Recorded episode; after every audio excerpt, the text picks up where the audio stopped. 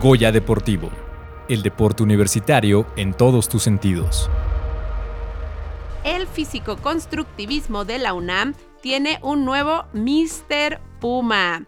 Abinadab Mendoza Martínez, quien es egresado en la Facultad de Enfermería y Obstetricia con especialidad en cultura física y deporte, se coronó como ganador absoluto de la edición 36 del evento Mr. Puma 2023 y me acompaña aquí en cabina para hablar de esta gran experiencia. Muy buenos días, Abinadab, es un placer conocerte, ¿cómo estás? Hola, buenos días, muy bien, gracias. Bueno, Abinadab, ya eres Mr. Puma 2023 y las personas que nos están escuchando seguramente dicen, y bueno, ¿qué es esto de físico-constructivismo y Mr. Puma? Entonces me gustaría primero comenzar que nos cuentes un poquito y breve qué es el físico-constructivismo. Pues mira, el físico-constructivismo, la misma palabra lo dice, es la construcción del físico. Eh, bueno, lo que se busca básicamente es la creación de la masa muscular. Ah, ok. Bueno, entonces tú te preparaste tu físico para ser Mr. Puma. Y fue tu primer participación en esta ya tradicional competencia y resultaste ganador. Fue, la primera vez, ahora sí que la primera y gano. Entonces, ¿qué sentiste al ser Mr. Puma 2023? Pues la verdad una sensación padrísima, única. Este, pues uno como deportista siempre busca eh, resultados, entonces pues afortunadamente y con mucho trabajo se dio este resultado, entonces es una sensación increíble porque pues solo hay uno cada año, ¿no? Entonces ser parte de la historia de, del Mr. Puma es pues increíble. Oye, Avi, ahorita que te estoy escuchando fue todo un proceso. ¿Cuánto tiempo te preparaste? Porque esto que dices, construir tu física, pues cuántas personas no dicen, ahora sí voy a cambiar mi físico y ni en un año aguantas ni cambiar dos, tres kilitos. Entonces, ¿cómo construiste tú tu físico para ser Mr. Puma? ¿Cuál fue el proceso de entrenamiento a tu físico? Pues mira, ya llevo seis años en esto de, del físico, sin embargo, bueno, nosotros como culturistas tenemos etapas en las que nos dedicamos a aumentar masa muscular o ya más enfocadas a un evento en específico, donde hacemos una temporada que se llama de definición, que es ahora sí este, quitar toda la capa de grasa para poder mostrar el físico en su, en su esplendor. Específicamente para esta competencia desde marzo eh, fue que me empecé a preparar con ese objetivo.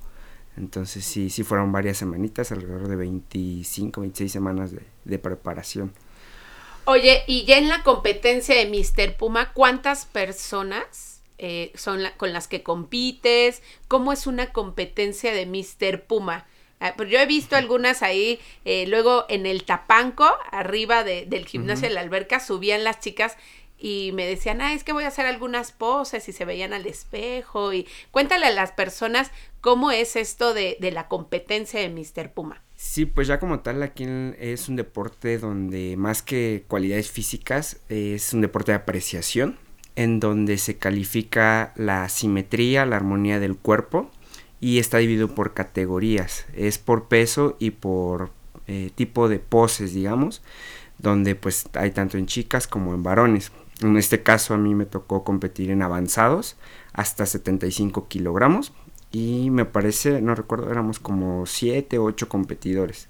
Entonces de cada categoría, en este caso me parece que hicieron como 3 o 4, sale un ganador. Y los ganadores es por peso, eh, competimos por el Absolute, que es ya ahora sí el título de Mr. Puma, tal cual. Ah, ok. y entonces, cuando estuviste en tu categoría, ahí es donde haces algunas, este, algunas poses y eso te califican con base en, en las poses. Sí, eh, se llaman poses reglamentarias eh, que ya están establecidas y como te digo, en esas poses se permite ver el desarrollo este, de la simetría, la armonía del cuerpo, la cantidad de masa muscular. Entonces, de acuerdo a cada pose, califica el pectoral, califica la espalda, eh, las piernas. Ok, o sea, se va todo lo estético y después ya de esos, el absoluto y es el Mr. Puma que eres tú, Abby. Así es. Oye, y, y bueno, pues a veces en algunos deportes hay algunos mitos, algunas este, controversias. Entonces me gustaría saber tú qué piensas de estos mitos, ¿no? Hay personas que, no les parece que es un deporte. Eh, ¿Cómo ves estos mitos dentro del físico-constructivismo? Mm, pues bueno, como te decía, muchos dicen que no es deporte porque pues no expresas una cualidad física tal cual en como no sé, en una natación, ¿no? Pero yo pienso que sí es un deporte porque pues al final de cuentas tiene que ver con la actividad física, ¿no? O sea, para llegar al desarrollo del, físico, pues necesitas hacer actividad física. Y, esa, eh, y es ahí donde nace también como la diferencia entre físico-culturismo y físico-constructivismo. El constructivismo es construir el físico. Y el físico-culturismo viene de cultura, tener esa cultura de, ser este, eh, actividad física. ¿no? a veces también se confunde un poquito con lo de fitness, por ejemplo, ¿no? ¿Qué ahí qué es?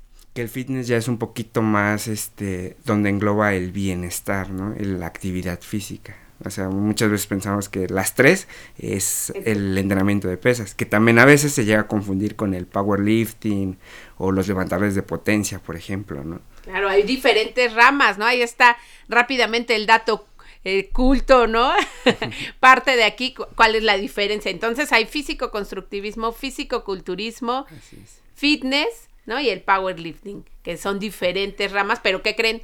Todas están dentro del deporte universitario, así que si alguna te interesa, ahí, ahí está esto. Oye, Avi, ¿y qué crees que se necesita para ser eh, Mr. Puma? en cuestión de rutina, de ejercicio, de descanso y por supuesto también de ciertos sacrificios que, tuviste, ¿no? Pues sí, primeramente como la determinación, ¿no? Porque pues es un, complemento en donde englobas nutrición, entrenamiento, descanso. Sin embargo, pues también eh, complementarlo con la vida estudiantil, la vida eh, en familia, en pareja, este, no sé, es, es adaptar tu estilo de vida para que te permita llegar a, este objetivo. Oye, y ¿tú cómo le haces? Tú como esto que, esta que mencionaste ahorita, ¿no? De ser estudiante, porque también te demanda bastantes horas, y construir un cuerpo, ¿no? Eh, para ser Mr. Puma también te demanda ciertos, cierto tiempo. ¿Cómo, ¿Cómo lo ves tú y cómo lo equilibras? Sí, pues ha sido, ha sido complicado tratar de este, llevar a tope todo esto. Este, a veces sí, pues los días, ¿no? Quisieras que en lugar de 24 te duraran 28. Y pues ni modo, toca sacrificar a veces un poco el descanso. Este, pero pues yo siempre he dicho que la clave es la organización y prioridades también, ¿no? O sea, no toda la vida te vas a, le vas a dar la prioridad a todo. Entonces, ir estableciendo prioridades, objetivos y pues eso te va a permitir ir avanzando. Fíjate que las personas que nos están escuchando nos están mandando saludos. José Ángel felicita a Binadav por el resultado. También nos saluda Armando Guerrero, Nadia Castillo y Jesús Minquini. Ahí los radioescuchas que nos están eh, sintonizando y si quieren mandar alguna pregunta también, algo para Avi, el Mr. Puma 2023. Y Avi, me gustaría que, que le contaras a las personas pues yo, por ejemplo, pues he ido al gimnasio alguna vez y hago mis rutinas media hora, 40 minutos y ya me cansé. Un Mr. Puma, ¿cómo se... ¿Cuánto tiempo tienes que hacer de rutina? ¿Cómo divides esto? Eh, ¿Qué haces? ¿Full body, diario? Eh, ¿Lo divides por, por, segmentos, por cadenas musculares? Eh, ¿Cómo es que te preparas? Porque pues no es que llegues y digas, yo quiero ser Mr. Puma, mañana me paro y ya, ¿no? O sea, dices que empezaste desde marzo, pero cuéntale a la gente cómo te vas preparando, si tuviste un coach, si es parte de la universidad, cómo fue esto, porque como dices, tiene que ver con, con nutrición y eso, y pues casi siempre es una red de apoyo, ¿no? Que a veces dices, ya no puedo, y a lo mejor tu pareja, tu, tu familia, tus amistades te impulsan a seguir. ¿Cómo fue este proceso para que tú llegaras a ser Mr. Puma? Sí, este, pues bueno, en cuanto al entrenamiento, eh, yo estoy entrenando lo que son cinco días a la semana, eh, con dos días de descanso, justo por la, la, gestión de la fatiga, que pues duermo poco por pues, las actividades que demanda la vida diaria. Entonces, este, muchas veces creemos que entre más horas pasamos, este, más grandes nos vamos a poner. Realmente un entrenamiento eficiente, eh, no más de hora y media, y eso grupos musculares grandes. Eh, con una hora es, suficiente siempre y cuando pues estés bien focalizado en ese, en ese entrenamiento. ¿no? Este, yo divido eh, lo que es un día de empujes, un día de pull, que es espalda, este, bíceps, un día de piernas y un día de todo lo que es torso. Eh, en, general mis, mis fallos son el torso, entonces por eso es a lo que le doy, le doy prioridad. Entonces sí llevé también preparación. Este, ahí tuve eh, algunas este, apoyo del profesor este, Emanuel Novas, que lo han de conocer por aquí. Este, en sí mi coach de, de cabecera es el doctor Juan Jerezano, él es médico del deporte justamente. Entonces, este, él es el que, el que me ayudó a gestionar un poquito también toda esta, esta parte de la fatiga, ¿no? Sobre todo, que es lo que hay que cuidar, porque cuando uno no duerme, no descansas bien, y sobre todo con la vida cotidiana que te estresas demasiado, eh, se, se, da la pérdida de, de, masa muscular o pues baja el rendimiento ¿no? en, en, en, esta actividad. También se complementa con un poquito de actividad cardiovascular, que es este, bueno, a mí me gusta usar la escalera sin fin. Ah. Entonces realizaba cuatro veces por semana, 20 minutos en la mañana.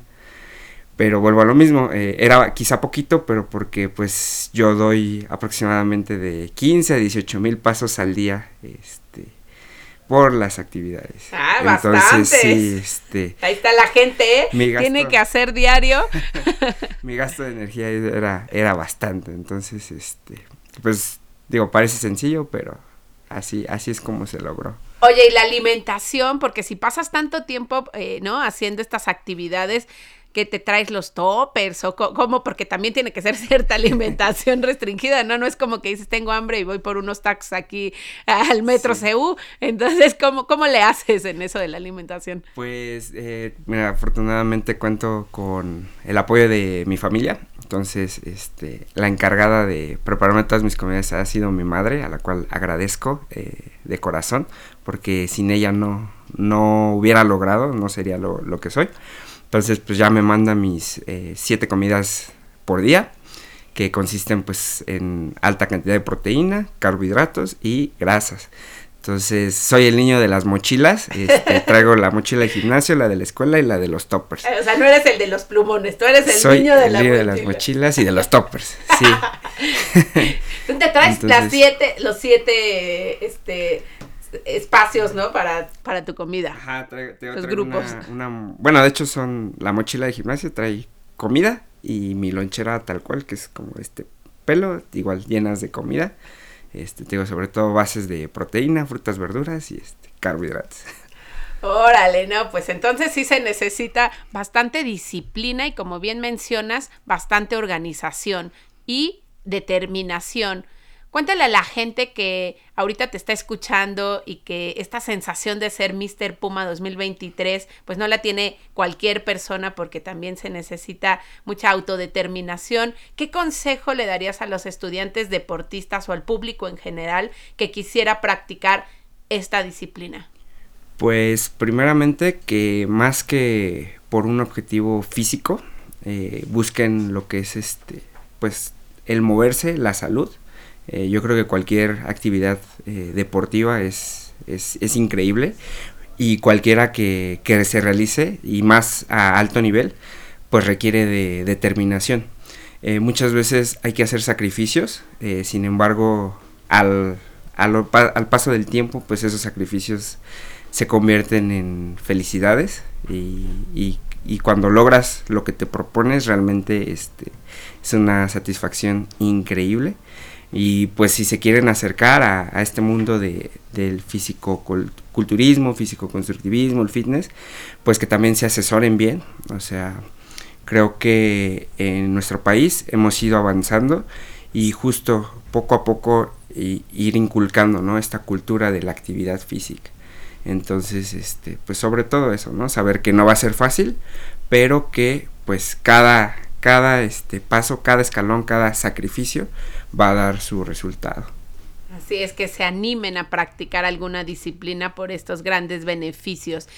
pues nos estamos casi ya terminando es el tiempo para la charla, pero Abinadab, me gustaría que, que concluyeras diciendo qué sigue para ti, cuáles son los siguientes objetivos después de ser Mr. Puma 2023. Pues bueno, ahorita, como te decía, es cuestión de prioridades. Ahorita, este, próximamente estoy por terminar la especialidad en cultura física y deporte. Entonces, pues esa es una de mis prioridades, ya terminar bien.